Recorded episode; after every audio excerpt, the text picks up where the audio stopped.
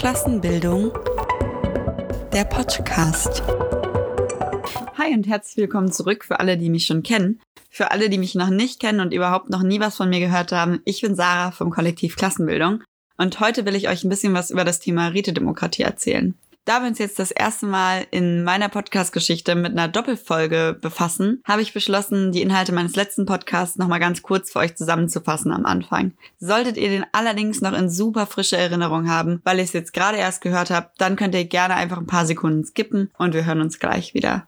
In meiner allerletzten Folge habe ich über die Demokratie in Deutschland gesprochen, also wie demokratisch ist Deutschland war sogar der Titel. Da habe ich mich vor allen Dingen mit der parlamentarischen Politik heute befasst. Ich habe mir da irgendwie alle möglichen Themen in kürzester Zeit angeschaut und musste dann feststellen, es gibt irgendwie noch ziemlich viel Luft nach oben, was das Mitbestimmungsrecht für Arbeiterinnen bei fast allen politischen Themen angeht. Und von Selbstbestimmung kann man eigentlich gar nicht so wirklich sprechen. Zum einen habe ich mir dann angeschaut, wie die Politik im Parlament alltäglich so läuft.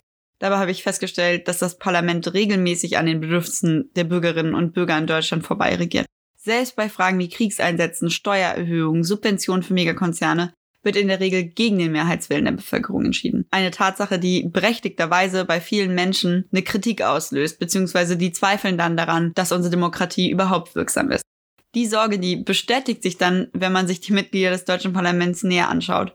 Man muss dann feststellen, dass die allermeisten von denen noch einen Nebenjob bei irgendwelchen Megakonzernen pflegen oder wenn sie das nicht tun, dann fangen sie nach ihrer Amtszeit einen Job bei einem Unternehmen an, zu dessen Gunsten sie vorher Politik gemacht haben. Dabei wird in der Regel propagiert, dass es sich dabei um Ausnahmefälle handelt, also dass das gar nicht alle Politiker machen. Aber Organisationen wie Abgeordnetenwatch zeigen dann, dass es irgendwie doch so ist. Also eigentlich macht es schon fast jeder Abgeordnete. Die Verstrickung zwischen Kapital und Staat, die ist enorm. Und die geht eben nicht nur von einzelnen Abgeordneten aus, sondern die ist eigentlich fester Bestandteil des politischen Alltags. Zur Beratung von bestimmten Themen zum Beispiel werden irgendwelche befangenen Experten aus Unternehmen eingeladen. Es wird regelmäßig organisiert, dass quasi Großkonzerne und Politiker zusammenkommen. Da gibt's ganz große Zusammenkünfte.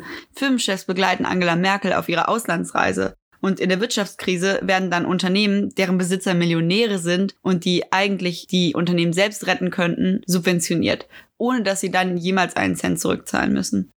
Alles in allem scheint das Kapital in der deutschen Politik ziemlich viel mitzureden zu haben und die einfache Arbeiterin mit ihrem Wahlschein alle vier Jahre irgendwie doch relativ wenig. Auf die Erkenntnisse habe ich dann beim letzten Podcast gesagt, dass es ja noch mehr dahinter gibt. Also, dass man sich den Staat im Allgemeinen angucken muss und dass man sich angucken muss, wie der eigentlich entstanden ist. Ich wollte zeigen, dass das Missverhältnisse sind, die nicht aus Versehen entstanden sind, sondern historisch bedingt. In der Geschichte der Menschheit ist der Staat das erste Mal entstanden, als die Klassen entstanden sind. Also zu dem Zeitpunkt, als die Sklavenhaltergesellschaft entstanden ist. Damals wurde der Staat nicht geschaffen, um einen Mindestlohn für die Sklaven zu verhandeln oder sowas, sondern der Staat wurde geschaffen, um die Sklavenhalter vor den Sklaven zu schützen und die mit Gewalt zu unterdrücken. Der Staat wurde etabliert zur Sicherung der herrschenden Klassenverhältnisse. Wenn wir uns seitdem irgendwie ganz schön weiterentwickelt haben, so hat sich halt eine Sache nicht geändert. Und zwar, wir leben immer noch in einer Klassengesellschaft, in der wenige reiche Firmen und Mittel zur Produktion besitzen und von der Arbeit freigestellt sind und im Gegenzug die Masse an Arbeiterinnen und Arbeiter jeden Tag ihre Arbeitskraft verkaufen müssen. In dieser Klassengesellschaft erfüllt der Staat weiterhin die Funktion, zu der er historisch geschaffen worden ist. Und zwar die, das System und damit die immanenten Ausbeutungsverhältnisse zu schützen. Deshalb kann man in einem System, das auf Ausbeutung beruht, keine wahre Demokratie haben. Denn welcher Mensch würde denn sein eigenes Leid wählen? Das war jetzt erstmal nur eine sehr abgespeckte Version von meinem allerletzten Podcast. Allerdings glaube ich schon, dass es genug ist, um allen Neuen und allen, für die das letzte Mal jetzt schon zu lange her ist, einen guten Start zu ermöglichen. Wenn ihr mehr zu dem Thema wissen wollt, hört euch doch einfach den letzten Podcast nochmal an oder schreibt uns in die Kommentare. Wir geben euch auch gerne Leseempfehlungen dazu raus. Wir schließen hiermit also den Kreis und widmen uns ganz dem Herzen des heutigen Themas, die Rätedemokratie als Alternative zum Parlamentarismus. Der Parlamentarismus hat, wie wir bereits festgestellt haben, nicht nur einige kleine Schönheitsfehler, sondern sein ganzes Wesen verweigert es uns eigentlich regelmäßig und aktiv an der Politik mitzuwirken und dabei die Interessen von Arbeiterinnen und Arbeitern durchzusetzen. Aber vielen von uns fällt es schwer und mir ist das auch ganz lange Zeit schwer gefallen, uns was anderes vorzustellen als das, in dem wir leben. Der Kapitalismus, der erscheint uns absolut. Um sich das vorstellen zu können, braucht man ein bisschen revolutionären Optimismus, allerdings nicht nur, weil Rätedemokratien hat es bereits gegeben in der Geschichte. Die sind kein besonders neues Konzept. Bereits vor über 100 Jahren gab es in Deutschland die ersten realen Bestrebungen in Bezug zur Rätedemokratie. Es gab sogar bereits einiges an Räten. Doch nicht nur hier, sondern auch in Frankreich in der Pariser Kommune ist dieser Ansatz schon mal durchgeführt worden. Und das vielleicht bekannteste Beispiel, das wir alle kennen, ist die Sowjetrepublik. Das bedeutet, dass wir heute durchaus die Möglichkeit haben, uns vergangene Versuche anzusehen und aus ihnen zu lernen. Und quasi nicht ganz nur unsere Fantasie gefragt ist, wenn man sehen will, wie Rätedemokratien eigentlich sein können. Das Fundament für eine Rätedemokratie bildet der Sozialismus. Dabei ist es wichtig, sich bewusst zu machen, dass eine Demokratie, die alle Menschen mit einschließen soll, nicht in einer Gesellschaftsform funktionieren kann, die grundsätzlich auf der Ausbeutung der Menschen durch den Menschen beruht. Wie soll man von Selbstbestimmung sprechen, wenn unsere Produktion nicht an den Bedürfnissen der Mehrheit orientiert ist, sondern an den Profitinteressen weniger? Im Zuge der Einführung einer Rätedemokratie wird oft über die sogenannte Diktatur des Proletariats gesprochen. Für viele ist diese Formulierung irgendwie relativ suspekt und ich verstehe das auch.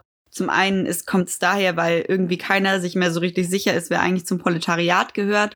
Und zum anderen deshalb, weil Diktatur ein negativ besetzter Begriff ist, den wir irgendwie alle nur aus negativen Kontexten kennen. Ganz grundsätzlich ist der Begriff Proletarierin in diesem Fall allerdings mit dem Begriff Arbeiterin gleichzusetzen. Hierbei handelt es sich allerdings nicht um eine Unterscheidung zwischen Arbeiterin und Angestellter, sondern es geht um eine grundsätzliche Klassenunterscheidung. Die Arbeiterin ist nach diesem Begriff erstmal eine Person oder erstmal jede Person, die keine Produktionsmittel besitzt und allein vom Verkauf ihrer Arbeitskraft lebt. Diese Menschen, also alle Menschen, die keine Produktionsmittel besitzen und ihre Arbeitskraft verkaufen müssen, bilden gemeinsam das Proletariat, was auch Arbeiterklasse genannt wird. Der Großteil der Menschen heute ist Teil der Arbeiterinnenklasse.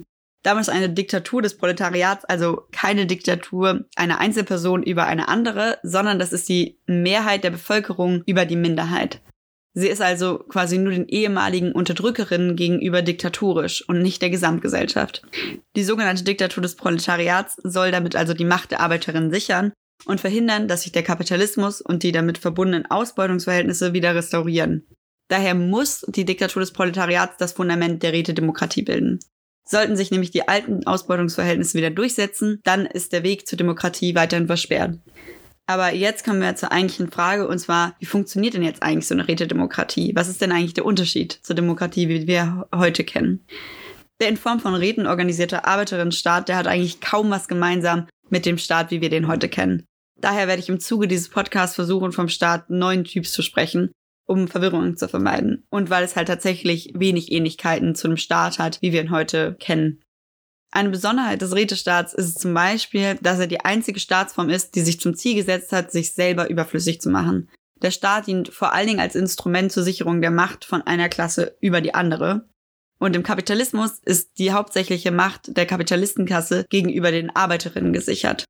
Im Sozialismus kehren wir dann dieses Verhältnis einmal um und dann nutzen wir quasi den Staat zur Sicherung der Macht der Arbeiterinnen über die Kapitalistinnen, um zu verhindern, dass der Kapitalismus wieder zurückkehrt. Damit herrscht das allererste Mal die Mehrheit über die Minderheit. Im Zuge dessen wollen wir dann eben daran arbeiten, dass niemand mehr über irgendwen herrschen muss, sondern alle gemeinsam das Leben irgendwie bestimmen können.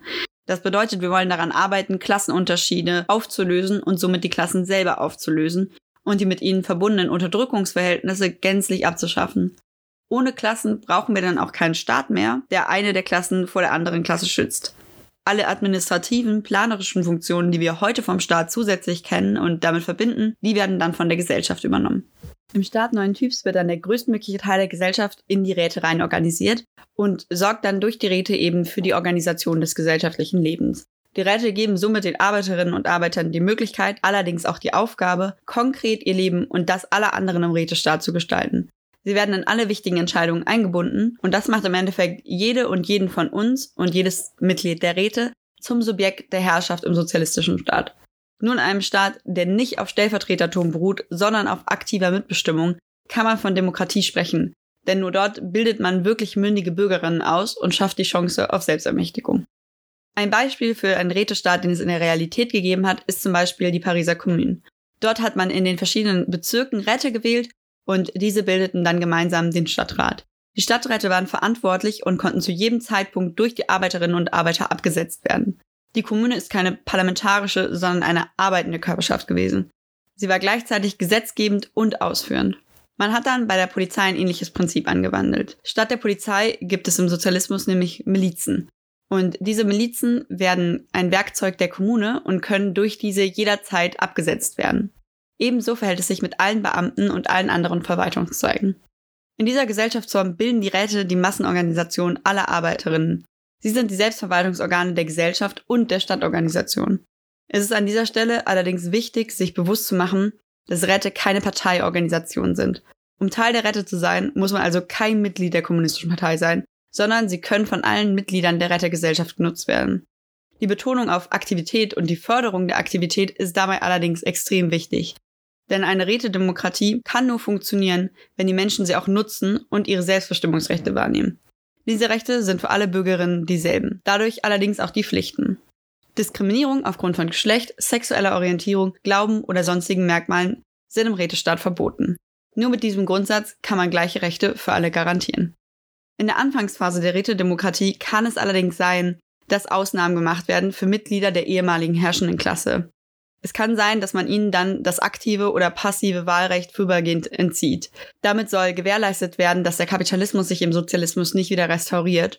Und außerdem geht es da zum Teil natürlich auch darum, dass ehemalige Kapitalisten im Kapitalismus oft Straftaten begangen haben nach sozialistischem Recht und sie dann im Rätestaat selbstverständlich für diese zur Verantwortung gezogen werden. Räte werden im Übrigen nicht nur in Stadtteilen gewählt, auch wenn das jetzt gerade bei meinem Beispiel der Pariser Kommune vielleicht so rübergekommen ist, sondern Räte, die bildet man in allen gesellschaftlichen Bereichen, in denen Menschen im Sozialismus zusammenkommen. Nur so kann man die Selbstverwaltung der Arbeiterinnen in jedem Bereich auch wirklich verwirklichen. Dazu zählen alle Bereiche der Produktion, der Reproduktion, Straßen, Viertel, Betriebe, Schulen und Universitäten. Es ist Ziel, dass jeder Mensch, der in der sozialistischen Gesellschaft lebt, auch Teil der Räte ist und damit das gemeinsame Leben mitorganisiert. So nimmt die Gesellschaft die Gestaltung ihres Lebens selbst in die Hand. Damit ihr euch das jetzt so ein bisschen besser vorstellen könnt, denkt ihr vielleicht mal zurück an die Schule, die Berufsschule oder die Universität, die ihr entweder gerade besucht oder schon besucht habt. Dort treffen ja Lehrerinnen und Schüler schon aufeinander oder Professorinnen und Studentinnen. Aber in der Regel ist die Planung des Unterrichts vor allen Dingen den Lehrenden vorbehalten. Und die Schülerinnen dürfen nur ganz gering mitbestimmen, in Form von vielleicht Schülervertretungen oder in der Uni sind das dann Astas. Und diese Vertretungen, die leiden dann vielleicht irgendwelche Beschwerden an die Lehrenden weiter, aber so richtig viel Mitbestimmung gibt's da nicht. Zum Lehrplan etc. haben sie allerdings zum Beispiel kaum was zu sagen. Und wichtige Entscheidungen wie Anschaffung neuer Geräte und so, die sind eben dann auch dem Rektor und den oberen Angestellten in der Uni vorbehalten. Das Ganze soll sich dann im Redestaat verändern. Dort soll jungen Menschen bereits zu einem frühen Zeitpunkt beigebracht werden, dass ihre Meinung eine Rolle spielt und ihr Beitrag zur Gesellschaft wichtig ist. Es werden gemeinsam Räte aus Lehrenden und Lernenden gebildet, die gemeinsam über das Leben an der Uni oder in der Schule beraten. Junge Menschen werden dann in die Entscheidungen über Neuanschaffungen oder Verbesserungen maßgeblich mit einbezogen und können sogar beim Lehrplan mitreden. Vorhin habe ich betont, dass es im Rätestaat sämtliche Diskriminierungsformen nicht mehr geben soll und dass diese damit verboten werden. Das bedeutet jetzt nicht, dass man bei einem falschen Wort sofort weggesperrt wird oder so, sondern hier geht es vor allem darum, Diskriminierung in Form von langfristiger Bildungsarbeit und Maßnahmen zu beseitigen. Außerdem wird es zusätzlich Jugend-, Frauen-, LGBTI-, Migrantinnenräte geben. Das liegt daran, dass diese Gruppen im Kapitalismus besonders unterdrückt werden und die Räte sollen dann dafür sorgen, dass das im Sozialismus nicht mehr so ist und dass die realen Interessen von diesen Gruppierungen durchgesetzt werden können, genauso wie die Interessen der restlichen Gesellschaft. Damit alle gesellschaftlichen Gruppen dann auch wirklich in allen Bereichen der Selbstverwaltung mit einbezogen werden können, ist es zum Beispiel möglich, Quoten festzulegen oder die Aufteilung von Positionen auf verschiedene Vertreterinnen zu beschließen. Das Ratesystem umfasst also die gesamte Gesellschaft und ihre Planung. Auf ihm bilden sich die lokalen Räte als die grundlegenden organisatorischen und politischen Organe der Selbstverwaltung.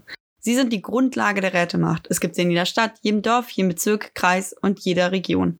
Unabhängig davon, wie groß oder wie klein eine Stadt oder ein Dorf ist oder eine Siedlung, es muss dort Strukturen des Rätesystems geben. Diese leiten dann die staatlichen Angelegenheiten, besonders allerdings den Auf- und den Ausbau der sozialistischen Gesellschaft an. Dazu werden lokale Haushaltspläne aufgestellt. Die Räte sichern außerdem die Einhaltung der Gesetze zum Schutz der Menschenrechte und der sozialistischen Ordnung. In den Räten werden für weitere Arbeiten sogenannte arbeitende und ausführende Komitees gewählt. Das Arbeiten und Ausführen ist hierbei deshalb wichtig, weil es zeigt, dass in der sozialistischen Gesellschaft Stück für Stück die Trennung von leitenden und ausführenden Arbeiten aufgehoben wird und diese wieder zusammengebracht werden. Die Kommission, die etwas plant, ist damit auch zeitgleich für die Ausführung zuständig. Sie kümmert sich auf lokaler Ebene um Bereiche wie Bildung, Kultur, Gesundheit, Versorgung, Sicherheit, lokale Wirtschaft und den Handel. Lokale Räte haben die Verantwortung, selbstständig Regelungen aller Angelegenheiten in ihrem Verantwortungsbereich allerdings auch die Umsetzung und Ausführung der Beschlüsse der oberen Räte umzusetzen. Die Zusammensetzung aller lokalen Räte ergibt sich durch allgemeine, freie, direkte, gleiche und geheime Wahlen. Dabei sind alle Menschen ab einem bestimmten festzulegenden Alter wahlberechtigt und können alle Räte gewählt werden. Die gewählten Mitglieder der Räte sind mit einem imperativen Mandat ausgestattet. Anders als im Kapitalismus gewählte Abgeordnete sind sie damit an den Willen ihrer Wählerinnen und nicht bloß an ihr Gewissen gebunden. Dadurch sind die Mitglieder der Räte ihren Wählerinnen rechenschaftspflichtig und können von diesen mit einer bestimmten Stimmanzahl zu jeder Zeit, etwa bei einer lokalen Versammlung, auch wieder abberufen werden. Kurze Wahlperioden von bis zu einem Jahr sollen zudem dafür sorgen, dass man immer neue Teile der Bevölkerung in die Selbstverwaltungsorgane des sozialistischen Staates integriert und es keine bürokratische Schicht von Verwaltungsbeamten gibt. Ein weiterer essentieller Unterschied der Rätedemokratie zum Parlamentarismus ist das Zusammenkommen von Legislative und Exekutive im Aufgabenbereich der Räte. Im Kapitalismus wird uns immer wieder erzählt, dass es demokratischer ist, wenn gesetzgebende und ausführende Gewalt voneinander getrennt werden. Doch warum sollte das automatisch demokratischer sein? Entscheidend dafür, ob etwas demokratisch ist, ist ja nicht, ob einer befiehlt und ein anderer ausführt, sondern in wessen Händen die Entscheidung liegt und in wessen Interessen sie gefällt wird. Dadurch, dass im Staat neuen Typs die breiten Massen der Bevölkerung in die Verwaltung mit einbezogen werden, kann auf ein Heer an unproduktiven Staats- und Verwaltungsbeamten verzichtet werden. Wie bereits zu Beginn des Podcasts angemerkt, werden wir nicht einfach die Strukturen des kapitalistischen Staates übernehmen können, sondern wir werden diesen komplett durch einen Rätestaat ersetzen. Dazu gehört auch die Abschaffung der bürgerlichen Polizei, Armee, der Geheimdienste, ebenso wie aller Ministerien, Gerichte und Verwaltungsorgane. An ihrer Stelle treten die Räte. Sie bilden die gesamte Staatsmacht. Von den kleinsten Dorf- und Stadtteilräten über regionale Gebietsräte bis hin zum obersten Rat der revolutionären Nationalversammlung des Rätestaates. An der Spitze dieser Nationalversammlung steht letzten Endes das Sekretariat des obersten Rats als dauerhaft arbeitendes Organ. An die Stelle der Ministerien werden nun die Kommissariate der Rätemacht gestellt. Ihre Aufgabe ist es dabei, als ausführende Organe des obersten Rates zu fungieren und auf ihrem Gebiet die Arbeiten und Anforderungen der lokalen und regionalen Räte zu sammeln und zu koordinieren. An die Stelle der Polizei treten durch die Räte gebildete Arbeiterinnenmilizen. Diese werden je nach Bedürfnis direkt aus der lokalen Bevölkerung gebildet. Sie sorgen für die Sicherheit und sind der direkten Kontrolle der Räte unterstellt. Ebenso wird die bürgerliche Armee abgeschafft und an ihre Stelle wird eine Armee aus Arbeiterinnen und Arbeitern treten, die genau wie die Milizen direkt aus der Bevölkerung rekrutiert werden und soweit es möglich ist, nicht aus Berufssoldatinnen besteht. Doch nicht nur Milizen und Armeen stellen eine Veränderung dar. Auch die Rechtsprechung wird sich maßgeblich ändern. Wie in allen Teilen der Gesellschaft soll auch hier gewählt werden. Lokale Richterinnen werden also für eine bestimmte Zeit gewählt, sie sind rechenschaftspflichtig und sie können abgewählt werden. Beisitzerinnen aus der Bevölkerung werden die Richterinnen bei ihrer Arbeit unterstützen. Richter und Richterinnen zweiter und dritter Instanz werden dann von den zuständigen Gebiets- bzw. dem obersten Rat bestimmt. Genauso verhält es sich mit der Wahl der sozialistischen Staatsanwälte. Natürlich müssen und werden alle Richterinnen und Richter und Staatsanwälte und Staatsanwältinnen eine entsprechende methodische und inhaltliche Ausbildung erhalten und quasi damit dann ihrer Aufgabe nachkommen. Das Sekretariat des obersten Rates kann dabei Beschlüsse und Anordnungen im Rahmen der geltenden Gesetze erlassen. Das Sekretariat ist zwischen den Sitzungen des obersten Rates das höchste Staatsorgan und damit auch für die diplomatische Repräsentation des Landes und seine Verteidigung im Falle eines Angriffs verantwortlich. Der Rat der Kommissare ist die Regierung des sozialistischen Staates, also stellt diese dar. Auch der Rat der Kommissare wird vom obersten Rätekongress gewählt und in diesem rechenschaftspflichtig. Der Rat der Kommissare ist das höchste verfügende und vollziehende, dauerhaft arbeitende Staatsorgan, das es im Sozialismus gibt. Er erlässt Verordnungen und Verfügungen auf Grundlage der geltenden Gesetze und er überwacht deren Einhaltung und Ausführung.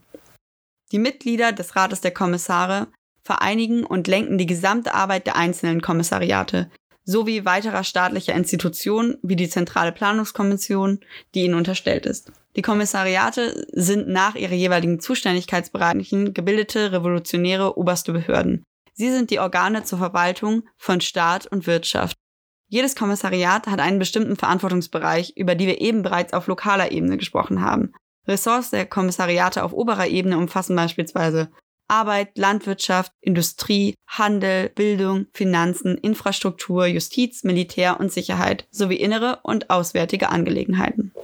Das höchste Ziel der Rätedemokratie ist immer, die kollektive Organisierung der Gesellschaft zu schaffen. Es geht dabei nicht um festgeschriebene Gesetze und Rechte, sondern vor allen Dingen darum, dass diese auch praktisch umgesetzt werden. Die Räte müssen dafür sorgen, dass es nicht bloß bei einer Proklamierung dieser Rechte bleibt, sondern dass diese auch materiell gewährleistet werden können und dass sie wirklich in der Gesellschaft umgesetzt werden. Zu den wichtigsten Rechten gehören dabei im Rechtsstaat unter anderem die Grundrechte auf Arbeit, Erholung, Bildung, materielle Versorgung, ein Recht auf reale Gleichberechtigung unter Berücksichtigung der bestehenden Ungleichheiten, Meinungsfreiheit sowie politische Freiheiten. Das Recht auf Meinungs- und Versammlungsfreiheit etwa muss durch die Bereitstellung von Versammlungsräumen, Druckereien etc. auch materiell gewährleistet werden. Das kann also nicht einfach ein Recht sein, wo man so sagt, so ja, das habt ihr alle und dann hängt es halt davon ab, wie viel Geld die Leute haben, sondern da muss man halt wirklich den Leuten auch die Mittel zur Verfügung stellen, damit sie ihre Meinung äußern können. Gleichzeitig gelangen diese Rechte dann an ihre Grenzen, wenn sie missbraucht werden gegen den Rätestaat. Im Endeffekt lebt diese Gesellschaftsform von der massenhaften Beteiligung der Arbeiterinnen und Arbeiter. Die Entwicklung der Gesellschaft kann direkt daran gemessen werden, wie viele Menschen sich aktiv an der Organisation dieser beteiligen. Dabei geht es jetzt nicht nur um die Räte, über die wir gerade die ganze Zeit gesprochen haben, sondern es geht auch um die Beteiligung an anderen staatlichen und gesellschaftlichen Organen. Dazu können zum Beispiel Gewerkschaften zählen, Genossenschaften, Vereine, allgemeine Versammlungen. Die Kommunistische Partei, ihre Jugend- und Frauenorganisation zählen auch dazu. Dabei ist die Beteiligung nichts, was jetzt über Nacht geschaffen werden kann. Es werden sich nicht auf einmal alle an der Gesellschaft beteiligen, wenn das vorher keiner gemacht hat oder wenn man diese Form der demokratischen Beteiligung noch gar nicht kennt, sondern das ist etwas, das lange Vorarbeit genötigt. Bereits vor dem Sturz des Kapitalismus muss man dazu gigantische kulturelle und bildungspolitische Kampagnen auffahren, um nach Möglichkeit auch die allerletzte Arbeiterin noch vom Sozialismus zu überzeugen und eben ihnen die damit verbundene Rätedemokratie näher zu bringen. Dass die Massen in den Aufbau und die Arbeit eingebunden sind, ist dabei extrem entscheidend. Das Ziel muss es sein, dass der größtmögliche Teil der Arbeiterinnenklasse zu aktiven, kollektiven Individuen wird, die ein Interesse an der Entwicklung, der Beteiligung und der Organisation der Gesellschaft haben. Breite gesellschaftliche Diskussionen von zum Beispiel neuen wirtschaftlichen und politischen Vorschlägen oder Gesetzesinitiativen in der gesamten Bevölkerung sollen dabei möglichst große Beteiligung und vor allen Dingen auch eine möglichst große Einheit unter den Mitgliedern der sozialistischen Gesellschaft fördern. Ebenso soll es auch Masseninitiativen geben und Diskussionen zum Beispiel in den Zeiten vor den Wahlen der lokalen Räte und des obersten Rates, um sich inhaltlich quasi damit auseinanderzusetzen, was eben Rätedemokratie bedeutet. Dabei soll es allerdings nicht nur um die Wahl der Räte gehen, sondern es soll eben auch inhaltliche Auseinandersetzungen zu brennenden Fragen des weiteren sozialistischen Aufbaus geben, um eben zu zeigen, dass jedes Mitglied der Gesellschaft Teil an dessen Entwicklung haben kann und soll. Da es bei dem allen vor allen Dingen um Selbstbestimmung der Menschen geht, darf die Initiative der Massen natürlich jetzt nicht nur auf die Wahlen beschränkt werden, oder auf manchmal zentral organisierte Debatten, sondern man muss eben dafür sorgen, dass man am allerbesten die Arbeiter und Arbeiterinnen tagtäglich in die Entscheidungen und die Entwicklungen des Rätestaats einbringt und vor allen Dingen die Entscheidungen und Entwicklungen des Rätestaats durch die Arbeiterinnen und Arbeiter, also durch die breite Masse, kontrollieren und kritisieren lässt. Die mögliche Entstehung und Existenz von Ineffizienz, Korruption, Machtmissbrauch und Verschwendung muss nicht zuletzt durch die Gesellschaft selbst aufgedeckt und angeprangert werden. Nur so kann der Sozialismus quasi funktionieren, indem es eine dauerhafte Kontrolle von unten nach oben gibt. Unterstützt wird diese Kontrolle von unten nach oben außerdem durch einzurichtende Kontrollgremien der Arbeiterinnenklasse auf allen Ebenen der Rätegesellschaft, welche die gesamte staatliche Verwaltung und Wirtschaft kontrollieren und kritisieren sollen. Die bisherigen sozialistischen Aufbauversuche haben dabei gezeigt, wie wichtig die Arbeit solcher Kontrollgremien ist aber auch wie schädlich es sein kann, wenn diese quasi nicht existieren oder ihre Arbeit irgendwie nicht mehr machen. Kontrolle und Kritik sind keine Einbahnstraßen, sondern die gehen im Sozialismus immer in zwei Richtungen. Alle Menschen haben das Recht und sind dazu angehalten, die Entwicklungen und die Entscheidungen des sozialistischen Staates und all seiner Organe kritisch zu hinterfragen und zu kontrollieren. Nur so kann auch die Rechenschaftspflicht der gewählten Räte, die ich eben erwähnt habe, wirklich seine Funktion erfüllen und nicht nur ein reines Lippenbekenntnis bleiben. Das ist jetzt erstmal die ganz grundsätzliche Funktionsweise eines Rätestaats im Sozialismus gewesen.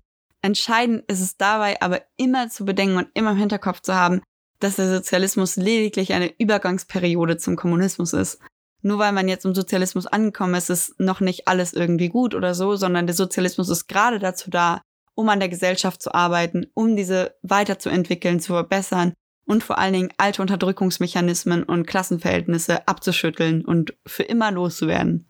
Zum einen ist also der Sozialismus dazu da, den Kapitalismus zu überwinden, er ist aber eben auch dazu da, den Kommunismus vorzubereiten. Und dafür, dass man dann vom Kommunismus sprechen kann, dafür sind verschiedene Faktoren wichtig und nötig, dass sie erfüllt werden. Zum einen ist der Übergang zum Kommunismus nur weltweit möglich, denn mit dem Absterben des Staates als Schutzinstrument der Macht der Arbeiterinnen stirbt eben auch die Diktatur des Proletariats ab. Das kann aber erst dann geschehen, wenn es alle äußeren und inneren Feinde nicht mehr gibt. Also wenn niemand mehr von außen oder innen den Sozialismus bedroht. Solange es Kapitalisten auf dieser Welt gibt, werden die immer versuchen, ihre Macht wieder zu restaurieren oder zu etablieren damit die Klassengesellschaft aufrechtzuerhalten oder wo sie bereits besiegt scheint, wiederherzustellen. Um das zu verhindern, brauchen wir einen sozialistischen Staat als Kampfinstrument. Ein weiterer Maßstab für den richtigen Zeitpunkt, um von der Entwicklung zum Kommunismus zu sprechen, ist die kulturelle Entwicklung der Menschen. Durch das Leben und die Erziehung im Sozialismus und die stetige kulturelle und soziale Weiterentwicklung werden sich die Menschen mehr und mehr von Eigenschaften aus der kapitalistischen Gesellschaft befreien. Es entwickelt sich ein ganz neuer Mensch mit ganz neuen Charaktereigenschaften. Der Übergang zum Kommunismus ist kein einmaliges Ereignis, sondern es ist ein lang andauernder Prozess, in dem der Staat und auch die kommunistische Partei nach und nach absterben. Grundlegende Charakteristika einer kommunistischen Gesellschaft bilden vor allen Dingen zum Beispiel die Tatsachen, dass es kein Privateigentum an Produktionsmitteln mehr gibt, sondern lediglich kollektives Eigentum. Ebenso existieren im Kommunismus keine Klassen und damit auch keine Staatsmacht und keine Unterdrückung des Menschen durch den Menschen mehr. Die Menschen schließen sich als freie und kollektive Individuen zusammen und leben auch so, werden gemeinsam und planvoll ihre Bedürfnisse erfüllen, ganz nach diesem Prinzip, das man von Marx kennt, jeder nach seinen Fähigkeiten, jeder nach seinen Bedürfnissen.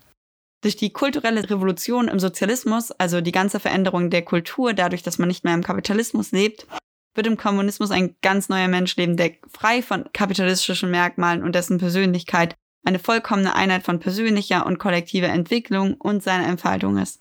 Im Kommunismus wird die höchstmögliche technische Entwicklung ein gutes Leben für alle Menschen ermöglichen und sie von den alltäglichen Sorgen um das Überleben befreien und die Einheit von Mensch und Natur wiederherstellen. Auch die Gebiete der Kunst und der Wissenschaft und der Kultur können im Kommunismus ganz neu florieren, weil sie eben nicht mehr eingeschränkt sind durch das Profitdenken im Kapitalismus und eben die engen Vorgaben, die der Kapitalismus für Kultur und Wissenschaft heute stellt. Dadurch kann man damit quasi ganz neue Entwicklungsgrade erreichen. Das ist jetzt ein ziemlich positiver Ausblick auf den Kommunismus. Und natürlich ist mir klar, dass da noch viel Arbeit vor uns liegt. Aber eben das motiviert einen ja auch, wenn man hört, dass es eben so positiven Ausblick auf die Gesellschaft geben kann, in der die Menschen eben wirklich frei sind von Unterdrückung und sich gut entfalten können und dadurch auch gut zusammenarbeiten können. Gerade das motiviert einen ja auch, auf so eine Gesellschaft hinzuarbeiten. Mit diesem positiven Ausblick auf die Zukunft hat der Podcast für mich jetzt auch für heute sein natürliches Ende erreicht. Wie immer stehe ich euch gern für Fragen und Anmerkungen zur Verfügung. Packt uns das Ganze einfach direkt in die Kommentare. Wir antworten dann. Außerdem, sollte euch der Podcast gefallen haben, dann checkt doch auch gerne einfach unsere Videos aus oder abonniert den Kanal, dann verpasst ihr einfach nichts mehr. Damit verabschiede ich mich für heute und wir hören uns wieder in zwei Wochen.